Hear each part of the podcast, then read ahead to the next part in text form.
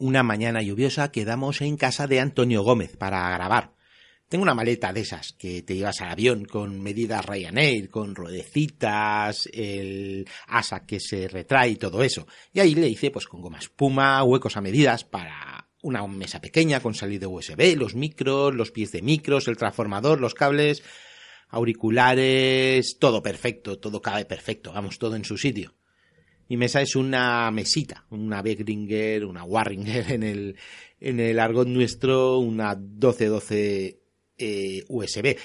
Pero que, bueno, para podcast creo que es la que tenemos, la mitad o más de los podcasts. Es muy sencillita para cuatro entradas. Bueno, en realidad para más, pero óptimo para, para cuatro micros. Y con lo justo. Os he dicho que tiene USB, ¿no? Porque es, eso es lo que queremos.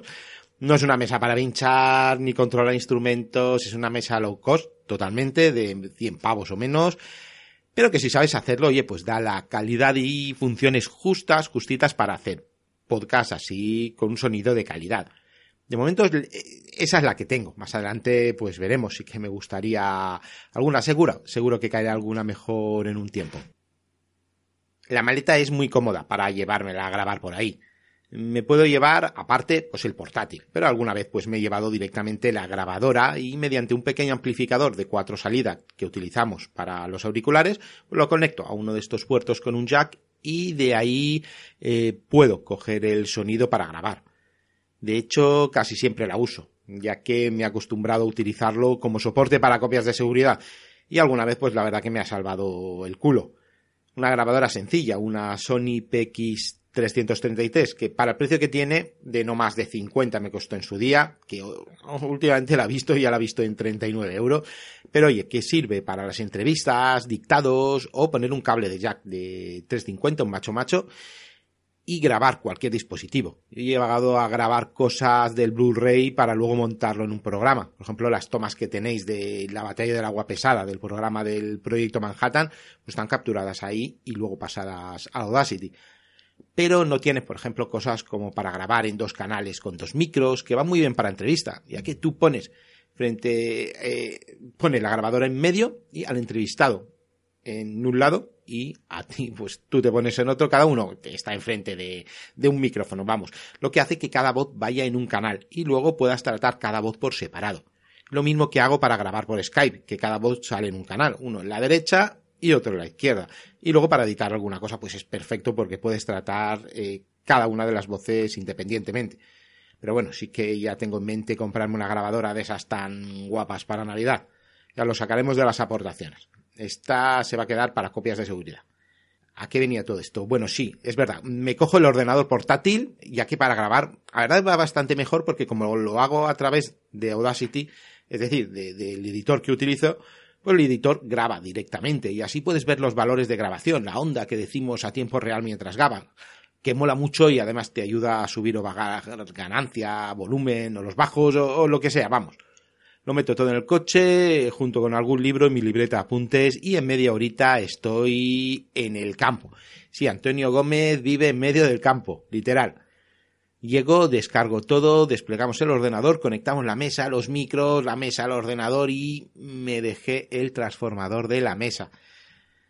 El transformador no es este, este, de cargar los móviles, que todo el mundo tiene 20, ni siquiera uno de estos de 5 vatios normalito. Tiene unas características especiales e incluso la entrada a la mesa es de estas de varios pines. Vamos, que o vuelvo a casa por el transformador, gastando más de una hora y entre una cosa y otra se nos va la mañana de grabación o probamos algo. Venga, rápido, ¿qué podemos hacer? Pues después de pensarlo decidimos aprovechar la mañana y hacer dos programas que teníamos preparado. Uno con el guion en la cabeza, el del PZL11, que supongo que ya habrá aparecido, y otro que no es muy largo. Pero no era de la campaña del Pacífico, sino que es este que podéis escuchar después de esto que os estoy contando.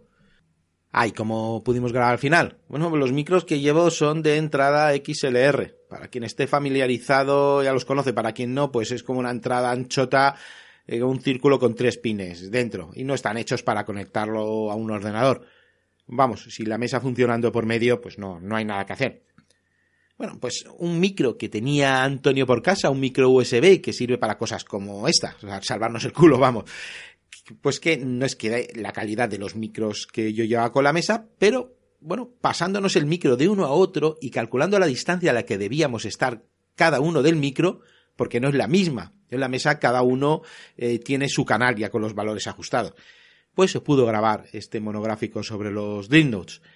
Las batallas se ganan así muchas veces, con improvisación y bandiéndose de lo que tienen, ya que, bueno, como sabéis, ningún plan resiste el contacto con el enemigo, y el plan que tenía yo de llegar con la mesa, poner los micros y triunfar, pues no funcionó. Había que buscar ese plan B.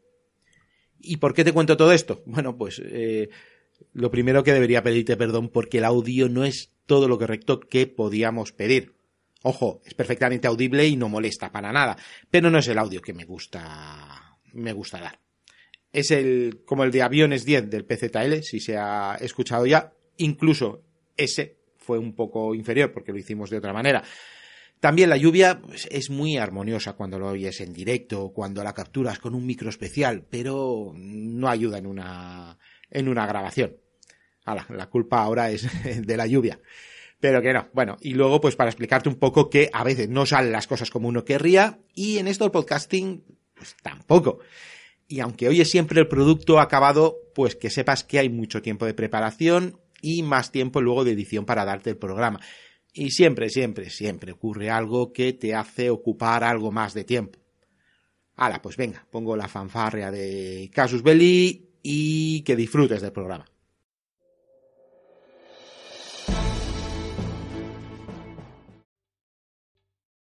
¿Te está gustando este episodio? Hazte fan desde el botón Apoyar del podcast de Nivos. Elige tu aportación y podrás escuchar este y el resto de sus episodios extra. Además, ayudarás a su productor a seguir creando contenido con la misma pasión y dedicación.